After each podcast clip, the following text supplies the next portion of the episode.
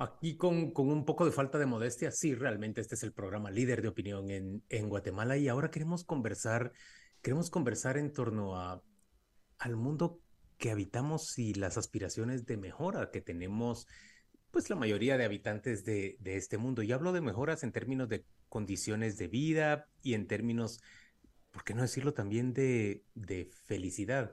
Hemos invitado al, al doctor Ricardo Changala Cuaglia para que se una con nosotros y nos ayude a discutir este tema. Él tiene un doctorado en, Derecho y en, Ciencias Sociales. Él estudia la realidad mmm, constante de, de sociedades que buscan desarrollarse y buscan alcanzar mejores niveles de, de confort y de interacción. Bienvenido, doctor. Gracias por estar hoy con nosotros en Radio con Criterio. No, buenos días. Un gusto por la invitación. Muchas gracias. Arrancamos por esto. Eh, bienvenido con Criterio. Am amanecimos hablando sobre esas, eh, esas huelgas que hay en, en, Estados Unidos de los fabricantes de carros. Y uh, le comentaba a mis compañeros que había leído sobre el impacto que han tenido estas huelgas en el pasado. En los 60, por ejemplo, significó un ensanchamiento de la clase media. Hoy les hablaba que eh, la solicitud o la aspiración es de un incremento del 36% de los salarios. Y uno inmediatamente piensa, ¿verdad? Eh, mejor salario, mejor condición de vida, aunque no necesariamente es así la ecuación. Pero arranquemos a, hablando de ahí. Eh, ¿Cuánto tiene que ver el trabajo, el salario que recibís para mejorar tu vida y, y para suplir tus necesidades? Y luego, ¿cómo se desarrolla una comunidad? ¿Y qué servicios debe prestarte un Estado, por ejemplo, o un, los diferentes sectores que, que, que, conforman tu comunidad para que esa vida vaya siendo mejor? Bueno, amplia, amplia pregunta. Sí. claro. eh, te podía preguntar cuál es el secreto de la felicidad, pero decidí hacerla más fácil. Ah, yo lo tengo, pero no lo quiero compartir. Ah, bueno. no, sé. no do, dos o tres cosas me parece importante. Primero me parece importante el punto, el tema, ¿no? Este, porque durante mucho tiempo, que me ha tocado trabajar en muchos lugares, también en Guatemala muchos años, este, realmente ha habido una especie de disociación entre el mundo del trabajo y el desarrollo. Dicho de otra manera, este, han pululado propuestas, planteos, proyectos de, distintas vertientes, incluyendo los propios estados, donde, este, con la mejor intención, mejorar las condiciones de vida de la gente, su calidad de vivienda, de salud, educación, pero donde muchas veces no se ponía en el centro la cuestión de, de los ingresos de la persona. Dicho muy, muy esquemáticamente, es muy difícil pensar un desarrollo humano, social, colectivo, si no hay capacidad de ingreso este, sostenible, eh, trabajo decente, como dice la OIT, con el nombre que le quieran poner. Es imposible pensar una cosa disociada de la otra. Me parece que el tema, el tema de las relaciones de trabajo es central. Durante mucho tiempo también, este, por distintas razones, este, ha primado como el, criterio o la perspectiva de que esto, esto del mundo del trabajo, eh, las condiciones de, trabajo, las relaciones laborales, era una, una, especie en vía de extinción, ¿no? Eh, que cada vez menos debe haber relaciones de trabajo más o menos formales o más o menos como las conocidas históricamente iban a desaparecer. Recuerdo que al fin de los noventas, un gran sociólogo norteamericano, Jerry, Jeremy Rifkin, escribió un libro famoso que se llamaba El fin del trabajo. El título era bastante sugerente, ¿no? La realidad es que la cantidad de trabajo que había cuando escribió Rifkin este, su libro ahora era menos ahora. Y entonces tampoco es tan así. De manera que eh, analizar las realidades sociales a partir de las condiciones de trabajo, las relaciones laborales, con el, con el concepto más amplio que usted, uno puede imaginar en esto, me parece que es un tema central y me parece importante plantear. Sí. En eso, viendo tu pregunta, hay varios aspectos. El tema del ingreso, del salario es uno, salario o remuneración, porque también hay, hay varias formas de desarrollar tareas laborales, pero hay otros aspectos. Pero el tercer elemento que quiero decir también, y particularmente en Centroamérica esto ha sido muy fuerte, eh, la, la, lógica de que este, la colocación del desarrollo de un país a nivel internacional tiene que ver con su capacidad de ser competitivo internacionalmente, de cómo hacemos para atraer, atraer capitales, inversiones. Y esa competitividad muchas veces se ha planteado exclusivamente a, a, a través del costo del trabajo, es decir, cuánto vale este, producir algo a partir de los salarios. Y la realidad es que ni es cierto eso, ni la competitividad se, mide así, sino que más bien este, la competitividad es un conjunto de factores por los cuales un país puede estar mejor o, peor colocado en un mercado internacional, donde el tema de los ingresos a las condiciones laborales es un aspecto y a veces ni siquiera es el, mayor aspecto. Vinculado esto con tu introducción del tema de, las huelgas en Estados Unidos, en eso, hay varias, en varios sectores, pero para hablar la del, del sector de autopartes, y, este, que además se da al mismo tiempo en las tres más grandes empresas fabricantes de automóviles de Estados Unidos, la Ford, General Motors y otras, este, el razonamiento de los, de, los, trabajadores que impulsaron la huelga es muy simple. Ellos dicen, bueno, este, los empresarios, las grandes empresas, las grandes multinacionales que, lideran este sector, este, han ganado en, en, el último periodo más o menos, bueno, una cantidad enorme de ingresos. Y los que dirigen las empresas, los CEO y los grandes este, eh, funcionarios empresariales, tienen un aumento promedial en los últimos años de un 40%. Bueno, nosotros queremos ese aumento, también 40%. De ahí parte la, la, reivindicación, tiene otras reivindicaciones. Y naturalmente no es solo un tema salarial, por supuesto que hay otras cosas que acompañados a la, calidad de vida, las condiciones de trabajo, el tiempo de trabajo. Y hoy en el mundo este, hay un, un cruce de caminos con este tema, ¿no? Por un lado hay sociedades, incluso decisiones gubernamentales en estos momentos, que plantean este, que es necesario aumentar las condiciones, la, la, cantidad de horas de trabajo de la gente, que trabajen más, tanto en su, en su, longitud de vida, ¿no? que se retrase el periodo de jubilación, como que también el aumento de las jornadas laborales diarias. Me, permites, hay un, me permites un vector, Ricardo. Eh, eh, a mí me da la impresión de que, de que el cambio, por ejemplo, en los últimos 50 años, o 30, ¿verdad? Ha sido en que la gente, cada vez hay más gente trabajando en lo que quiere y no en lo que le imponen. Eh, pasamos de un mundo inicialmente dominado por pocos con industrias, donde había mucho industrial, mucho trabajador, a un mundo donde la gente se libera y trabaja en lo que quiere. ¿Puede ser ese un fenómeno de cambio? O a lo mejor no, a lo mejor estoy yo equivocado. Pero yo veo que cada vez la gente trabaja más en lo que quiere, reclama más espacio incluso para estirarse. Es decir, yo no me quiero jubilar a los 50, yo quiero seguir haciendo lo que yo quiero. Sí, mira, yo creo que un dato o un adjetivo de época es el de la desigualdad. Eso que estuve diciendo ocurre con algunas personas o con algunos sectores, pero con otros ocurre lo contrario. Iba, iba justamente a comentarte ese punto. En este momento, vos tenés este, eh, que en varios países de la, por ejemplo, en nuestra región, datos objetivos, este, oficiales un alto desarrollo de las, condiciones de trabajo forzado, básicamente esclavitud. Este, y en países que uno no pensaría que está ocurriendo. El año pasado, a fin del año pasado, llegó una relatora especial de Naciones Unidas a Costa Rica y encontró y demostró y, publicó en sus recomendaciones condiciones de trabajo forzado en Costa Rica. Ni hablar que en Paraguay, en Brasil, en Colombia, bueno, los datos son interminables. Difícilmente podemos decir que esas personas trabajan de lo que quieren. Pero al mismo tiempo, como tú decís, hay otras condiciones de vida, otros contextos, otras realidades donde hay un desarrollo distinto de las relaciones entre trabajadores y, empresarios. Entonces esa desigualdad se da muy frecuentemente en, muchas cosas. Mencionaba lo del tiempo de trabajo. Eh, hace unos días Grecia acaba de aprobar una ley, el Estado griego, que es obligatorio, una, ley nacional, eh, que extiende la jornada de trabajo diario a 13 horas por día. 13 horas por día, además de otros cambios. ¿no?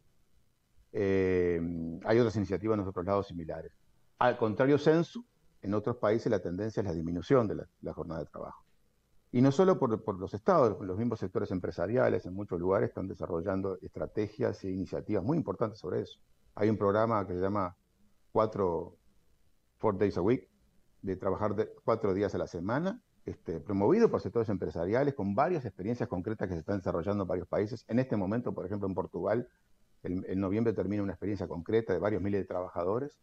Y los resultados son muy alentadores en el sentido de que no solo se trabaja menos, sino que se produce más.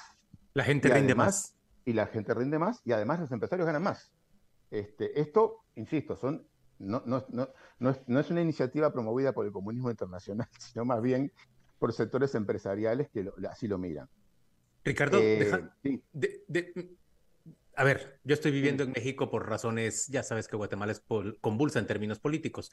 Y esta semana me encontré con una mujer el domingo en el metro, notoriamente indígena, que se había mudado de Puebla con sus cuatro hijos. Eh, su marido es un desobligado, como dicen en México, es decir, no, no paga un centavo por el mantenimiento de los hijos, y ella se había mudado a Querétaro a trabajar en una planta de vehículos Ford, en donde gana 450 dólares como salario base y logra con horas extra llegar hasta 600 dólares al mes. Y con eso le toca mantener a los, a los cuatro hijos. Lo, lo primero que me interesó fue, hay trabajo en el norte, una, mujer con escasa instrucción logra un trabajo en una planta de, de ensamblaje de vehículos, después con entre 500 y 600 dólares logra mantener a cuatro hijos, pero por supuesto el Estado les provee salud y educación ya, ya sé que me vas a decir con todas las falencias que puede tener un Estado proveyéndolos, es decir, ella tenía que pagar, ella tiene que pagar los uniformes de los hijos y la comida de los hijos, pero el muchachito de 13 años está en primero de secundaria. Y mi experiencia en Guatemala, en cambio, en donde no hay ni salud ni educación garantizadas para, para los hijos de los más pobres, sobre todo no de calidad, me sorprendió que el niño fuera justamente en el grado en el que le corresponde ir por su edad hay, unos alivios. Tú, puedes ganar poco. No estoy diciendo que esto sea bueno, pero tu vida se vuelve más llevadera cuando tenés unos ciertos alivios como acceso a educación y a salud que le permite a tu familia ver un horizonte más allá de, de, las limitaciones de ese salario al que estás constreñido. Eso en Centroamérica es muy inusual, excepto Costa Rica. Bueno, como te digo, excepto Costa Rica depende de los sectores. O sea, tal cual lo que estás diciendo me parece correcto. Yo creo que, para, analizar esto en términos más globales, ¿no? Este, es muy difícil, este, si uno se queda en un ejemplo concreto de un país concreto, de una situación concreta, bueno, puede, puede ser escalable o no. Pero en términos generales creo que hay elementos a considerar. Tenés un mundo con un desarrollo tecnológico extraordinario desde muchos puntos de vista que permite lo que, lo que decía tu colega recién, de, de poder buscar opciones laborales que antes no tenías. Al mismo tiempo que tenés datos oficiales de Naciones Unidas la tercera parte de la población mundial no tiene acceso a Internet. Tengamos presente eso, ¿no? 2.600 millones de personas ni siquiera tienen Internet, o sea, no sea de calidad, ¿no? Esto lo dice la, las Naciones Unidas. Entonces, eh, veamos dónde estamos. Pero aún en los espacios con tecnología, se supone que tendrías que tener capacidad para trabajar menos y rendir más, y por lo tanto tener capacidad de ingresos y de tiempo libre para ser persona, para ser ser humano.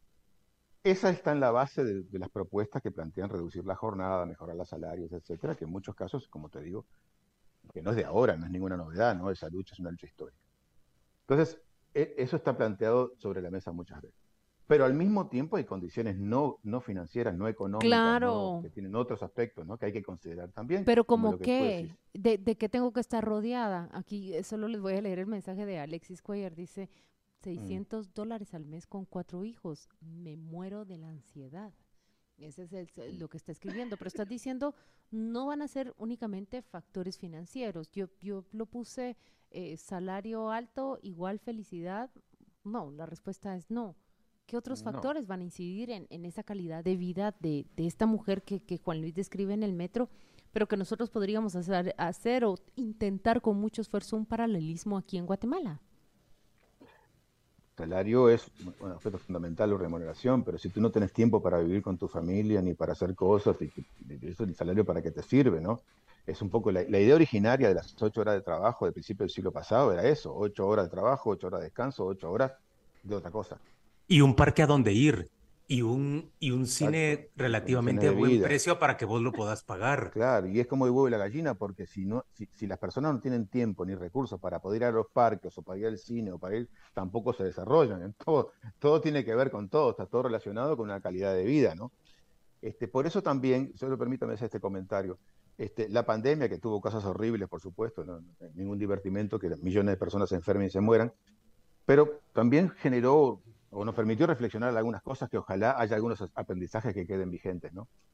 Entre otras cosas, este, se retomó con mucha fuerza la discusión, que, en muchos lugares todavía continúa, de lo que ya, algunos llaman la renta básica universal, ¿no? Es decir, el, hecho de que solo por tu nacimiento, por haber nacido, estar sobre la tierra, eh, tengas algún ingreso mínimo básico que te permita hacer cosas fundamentales y no tenés que estar preocupando por cómo comer y cómo vivir. Eso este, fue necesario durante la pandemia porque no había trabajo, la gente no iba a trabajar a ninguna parte. los países latinoamericanos que tenían seguros de desempleo ya establecidos, que son muy poquitos, son 5 o 6 en todo el continente, lo tenían como base, otros no, entonces tuvieron que inventar. Pero luego de la pandemia, digamos, esta discusión ha, estado todavía vigente. En este momento, se lo digo, por ejemplo, en Sudáfrica, que es uno de los países BRIC, la S de BRICS es por Sudáfrica, este, se está discutiendo hoy, hoy por hoy en, el Congreso sudafricano una ley para eso, para establecer con ciertas, ciertos este, parámetros un, ingreso universal para las personas, porque no encuentran otra forma de combatir los niveles de pobreza tan alto y la falta de trabajo. No digo eso que tenga que ser este, replicable en todas partes, pero también hay una discusión sobre ese punto. Y esto tiene que ver con otra cosa, de la tecnología, y es lo que hoy hablamos de inteligencia artificial, robótica, etc. Cada vez más muchas de las, actividades las van a hacer máquinas, ya lo están haciendo hace muchos años, y por lo tanto, este, la, capacidad de generar ingresos o, de generar ganancias de los sectores empresariales no necesariamente está vinculada con la cantidad de trabajadores que tienen. De manera que hay toda una discusión de cómo generar ingresos para sostener un seguro social o, la seguridad social que no sea solo exclusivamente vinculada a la cantidad de trabajadores aportados. Entonces eso también tiene que ver con, con la generación de fondos que permitan sostener eh, subsidios o, ingresos a las personas, salud, educación, etcétera, que no necesariamente estén directamente vinculadas con la que una persona recibe en su remuneración, producto del desarrollo tecnológico del mundo, que no existía hace 100 años. Si hay un conjunto de factores que están en juego ahí, que van a lo que Claudia decía más temprano. Bueno, sí, tener ingresos, pero en qué condiciones, con qué calidad de vida. Y todo eso tiene que ver. La paradoja es que tenemos un desarrollo social y tecnológico que podría permitir todo eso. Pero lamentablemente, como es el caso centroamericano, muchos países, como tú mencionabas, que las condiciones sociales y políticas no necesariamente avanzan en la misma línea que las posibilidades tecnológicas este, y, económicas muchas veces. ¿no? Ahí, hay, un desfasaje muy grande. En Guatemala yo este, recuerdo una vez, hace una, charla hace unos años atrás, le preguntaba al auditorio, bueno, si sabían en qué año se había inventado la cortadora de césped. Yo lo había buscado antes, ¿no? Porque tampoco sabía. Este, y a mitad del siglo XIX se inventó la cortadora de césped. Pero yo iba por las rutas de, de, Guatemala y veía un montón de gente con una asada cortando el, pasto. En, Chapeando, decimos nosotros, con el machete. Chapeando. Y no es porque, porque no existe la tecnología, es porque las condiciones de las relaciones laborales, sociales, culturales y políticas del país, eso generan. tiene, por tanto, ambas cosas tienen que ir de la mano. No, es solo la tecnología, es en qué contexto, con qué relaciones sociales se da. ¿no? Y ahí hay mucho para en Tenemos preguntas para vos de, parte de nuestros oyentes. Te quedas con nosotros, vamos a una breve pausa comercial y te quedas con nosotros el siguiente segmento para plantearte esas preguntas. Con todo gusto. Muchas gracias. En Radio con Criterio estamos conversando con Ricardo Changala y hablamos sobre, sobre condiciones de vida y, desarrollo de, de, las sociedades en torno a una mejor forma de vida. Ricardo, hablaste hace un momento sobre, sobre mm, renta mínima. ¿Cómo puede lograrse la cobertura de una renta mínima, pero al mismo tiempo sin desincentivar el ánimo de producción de generar riqueza de la sociedad? ¿Cómo se logra el balance entre esas, entre esas dos cosas? Creer que yo tengo un derecho solo por haber nacido de gozar de unas ciertas condiciones significa en cierto modo ignorar que esas condiciones requieren de, mi esfuerzo también. Sin duda, y esa es la gran pregunta que ha habido desde el inicio de, esa, iniciativa, que ojo que es una iniciativa de los 60, 70, ¿no? Hubo unas primeras experiencias en Estados Unidos, en varios lugares, este, que por distintas razones no, avanzaron más, pero, pero se, practicaron y se pusieron en, ejecución en algunos lugares, en algunos países. Este, las experiencias que hubo, que son todas muy puntuales, ¿no? Ninguna se puede extender mayoritariamente, es que en general el hecho de tener un ingreso básico asegurado no hace que la gente se, duerma en los laureles, se quede en eso y no trabaje más. Al contrario, genera condiciones para avanzar más y, buscar mejorar este, en su ubicación social, ¿no? Lo que te permite, en principio, es no estar desesperados por sobrevivir en, en muchos escenarios donde no es tan simple la respuesta a, ese problema, la, solución a ese problema. Em, también depende de los montos concretos que se hablen y las condiciones en que, se desarrollen. Ahí no hay ninguna fórmula mágica. Pero todos los estudios que yo he leído, por lo menos conozco, básicamente se plantean la misma pregunta que estás diciendo tú, entre otras, además de cómo sostenerla, cómo financiarla, bueno, hay muchas preguntas posibles, pero a mí lo que me parece interesante del tema, más allá de que pueda consolidarse o no como iniciativa, es que intentar pensar afuera de la caja, otra cosa, distinta de, lo de las cosas que tenemos, este, con cierta base sobre la realidad. ¿no? Y creo que eso es interesante pensarlo. Eh, en la Asamblea General de Naciones Unidas, la última, la que acaba de terminar, este, se hablaron de muchas cosas, pero no se dijo, o se dijo poco, se divulgó poco, que uno de los temas que se discutió en la Asamblea fue la próxima pandemia, porque en realidad se sabe que va a haber una pandemia. Es casi imposible que no haya por, por una serie de factores. Y frente a eso, la verdad es que la sociedad tiene que prepararse, ya tuvimos una experiencia muy reciente, este, de qué hacer y los beneficios sociales, las condiciones de vida, la capacidad de, poder generar condiciones que la, gente pueda sobrevivir, existir y, desarrollar la tecnología para que eso sea posible es fundamental. De manera que eh, al mismo tiempo que hay quienes plantean prácticamente eliminar el estado de bienestar, por otro lado, hay muchas iniciativas que plantean lo contrario, de lo que se trata de buscar cómo reforzar eso, cómo mejorarlo, obviamente limitar todas sus limitaciones y burocracias y un montón de problemas que ha tenido y sigue teniendo, pero no se ha encontrado otra fórmula mejor frente a grandes problemas sociales que enfrentamos. No se ha encontrado todavía la fórmula eh, mejor para todos esos, eh, pues, dificultades o las preguntas que nos estamos planteando. Yo te, eh, quiero compartir eh, algunas apreciaciones que los oyentes con criterio están eh, compartiendo acá. Bueno, el, ejemplo de la mujer que, que Juan Luis describió eh, ha generado mucha eh, ciertos comentarios. Dice eh, Lucrecia Sanz, me pregunto si esa iniciativa de renta mínima hará que la gente tenga más hijos de manera irresponsable. Dice, la veo como incentivo perverso. De buenas intenciones está empedrado el camino al infierno. Este es un comentario mm. de, Lucrecia de Sanz. Dice... Excelente invitado, dice Alexis Cuellar, la tecnología y tu modus vivendi. Agregaría otros paradigmas. Eh, bueno, dice, somos como somos porque eh, eh, estamos como estamos, ese es un dicho, somos el tercer mundo, está diciendo. apenas dos comentarios que estoy recibiendo, Estuardo Mayor, Monroy dice, no existe un almuerzo gratis, nada es gratis en el, en el mundo, siempre alguien lo preparará. Marlon de León, en México no existe la educación pública gratuita, en los hospitales públicos se paga, sino cuenta como seguro social. Bueno, ya ves, parte de, las reacciones que genera esta conversación. Sí. ¿Te sorprende, Ricardo, que haya tanta resistencia? Bueno, es histórica y, creo que es natural también. Veo ahora a ley, por ejemplo, y hablar con tanta rabia y con tanto enojo sobre las personas que, según él, quieren vivir a costa de los demás. Pues, ¿cómo reaccionas cuando hice esa clase de comentarios? Me pregunto si alguien cree que, que vivir de, de, no sé, de las estampillas que te dan en Estados Unidos para ir al supermercado o de los subsidios que te dan, eh, los programas que te puedan dar en, en América Central, sea la, la, forma de vida deseable de alguien. Bueno, más allá de, comentarios emocionales que se valen porque somos seres humanos, yo lo que digo que muchas veces esos comentarios se hacen con ojo tapado, es decir, mirando con suerte una parte de la realidad ya que citas el ejemplo del candidato presidencial Milei, a mí me hace mucha gracia, por decir algo, cuando él dice eso, porque en realidad este, está mirando solamente la ayuda del Estado para los sectores más bajos de la población, porque se olvida que en realidad el Estado ha ayudado muchísimo a él mismo, a él mismo, personalmente, y a gente con la que ha trabajado. Entonces, si queremos poner el énfasis en el rol del Estado como subsidiando, dando beneficios, miremos todo el paquete, porque en realidad generalmente los grandes beneficiarios no son los pobres. ¿no? Eso para empezar.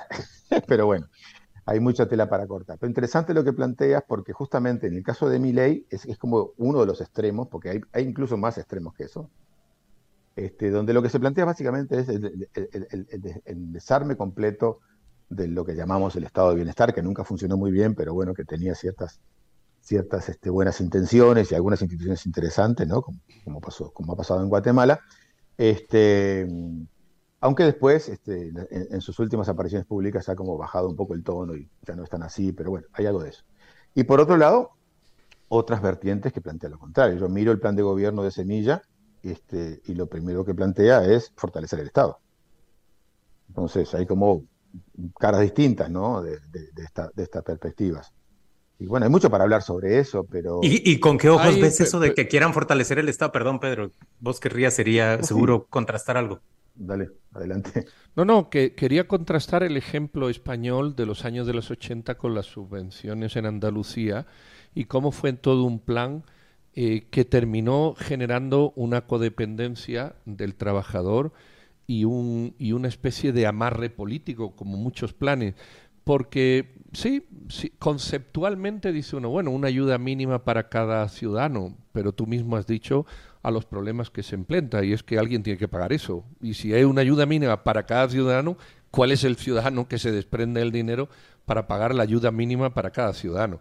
Bueno, en, en España ocurrió en los 80 los programas de subvenciones del Partido Socialista eh, por mucho tiempo y sí, sí generó una cosa, generó generó personas sumidas en la economía informal para no perder esa ayuda, generó una enorme economía informal, porque el ciudadano decía, ¿para qué me voy a formalizar si pierdo 500 euros eh, porque cuando diga que tengo trabajo? Y luego lo que generó es lo mismo que generaron aquí los programas sociales de la UNE, una especie de, de, de servilismo votante al partido que los ofrece. Y terminas los partidos queriendo ofrecer cada uno más para ganarse esos votantes. Es decir, hay también un factor, vamos a decir, perverso eh, en toda esta cuestión. Es muy difícil, eh, porque creo que tu planteamiento parte de, un principio que es la honestidad. Es decir, yo tengo el mínimo, el mínimo vital para vivir hasta que me pueda, hasta que yo me pueda salir de ahí. La pregunta es quién se sale voluntariamente eh, eh, pudiendo aprovechar los dos. Y este es el ejemplo que contrasto de lo que pasó en España de los 80. Sí, déjame decirte todo otro comentario. No, voy a discutir sobre España, porque si no atrevido a mi parte. Pero este, dos o tres cosas. El sistema de seguridad social, o por lo menos eh, algo parecido a eso, existe hace muchísimo tiempo, ¿no? Y no, no, no nos olvidemos de algo. la seguridad social este, tiene una razón de ser fundamentalmente para sostener al sistema capitalista. Esa es su lógica fundamental. Digámoslo, para simplificar la cosa. La idea del seguro social, más allá de lo humanitario, de ayudar a la gente, es sostener que el sistema de compra, venta y crédito funcione aun cuando las personas todavía no trabajan o cuando las personas dejaron de trabajar.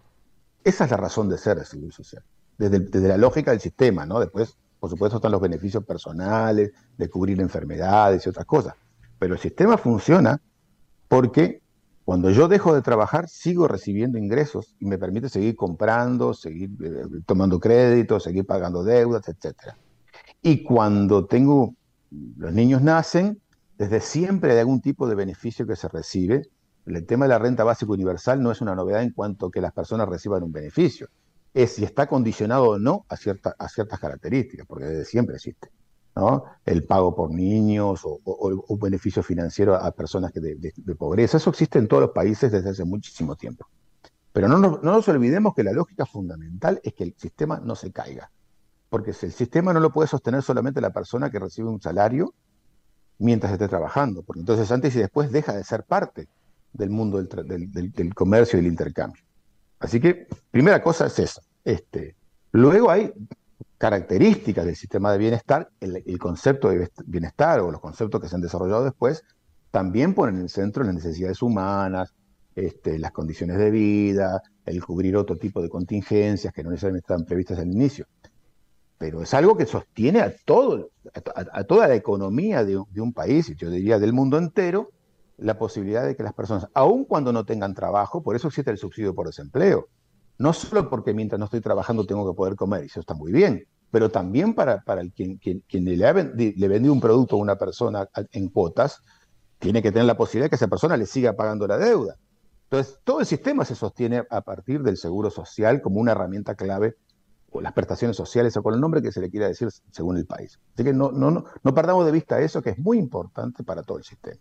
Concebir el seguro social como un conjunto de beneficios para los desgraciados o los atorrantes o los sinvergüenzas que no quieren trabajar, es, no, es perder totalmente de vista la lógica que tiene el sistema de funcionamiento del mismo. Así que eso es muy importante no dejarlo de ver. Después, ¿Cómo funciona? ¿Características? Por supuesto, yo no tengo respuestas perfectas de ninguna cosa, solo pongo sobre la mesa contradicciones o elementos que uno ve que van ocurriendo en muchos lugares, porque los países van haciendo experimentos, van viendo realidades y van teniendo necesidades. No todos los países son iguales. Y solo quiero terminar con esto. Yo no sé la valoración de la experiencia de la UNE y otros partidos en Guatemala, no, no me quiero meter en eso. Lo que sí quiero decir es que mientras yo estuve ahí, trabajé muchas veces en muchas cosas, me consta que el 70% de las personas que trabajan en Guatemala no aportan el seguro social o están por fuera del sistema. Del sistema. Por lo tanto, es un sistema con una serie, serios, serios, serios problemas de, pique y de arranque de base. Eso es lo que hay que entender primariamente. Después La cifra es el, 80 el 83%, Ricardo. Y justamente el, gobierno, el gobierno que, que, va a entrar a partir del 14 de enero se propone sumar a otro 6-7% de la población a esa seguridad social como, como uno de sus objetivos fundamentales. Porque tiene que ver con lo que acabo de decir. Si no, es muy difícil sostener un, sistema funcionando si la gente no tiene ingresos más o menos seguros, no puede eh, proyectarse ni mínimamente hacia adelante comprar, arrendar o hacer algo. Este, y Guatemala es un caso extremo en algún sentido, ¿no? Eh, y eso sí que es un tema. Entonces, cuando me preguntas si, me parece bien que fortalezca el Estado, mirado desde ese punto de vista, me parece clave. Me parece muy importante. Ahora, ¿qué Estado? ¿Y cómo funciona? ¿Y para qué? Eso es otra cosa.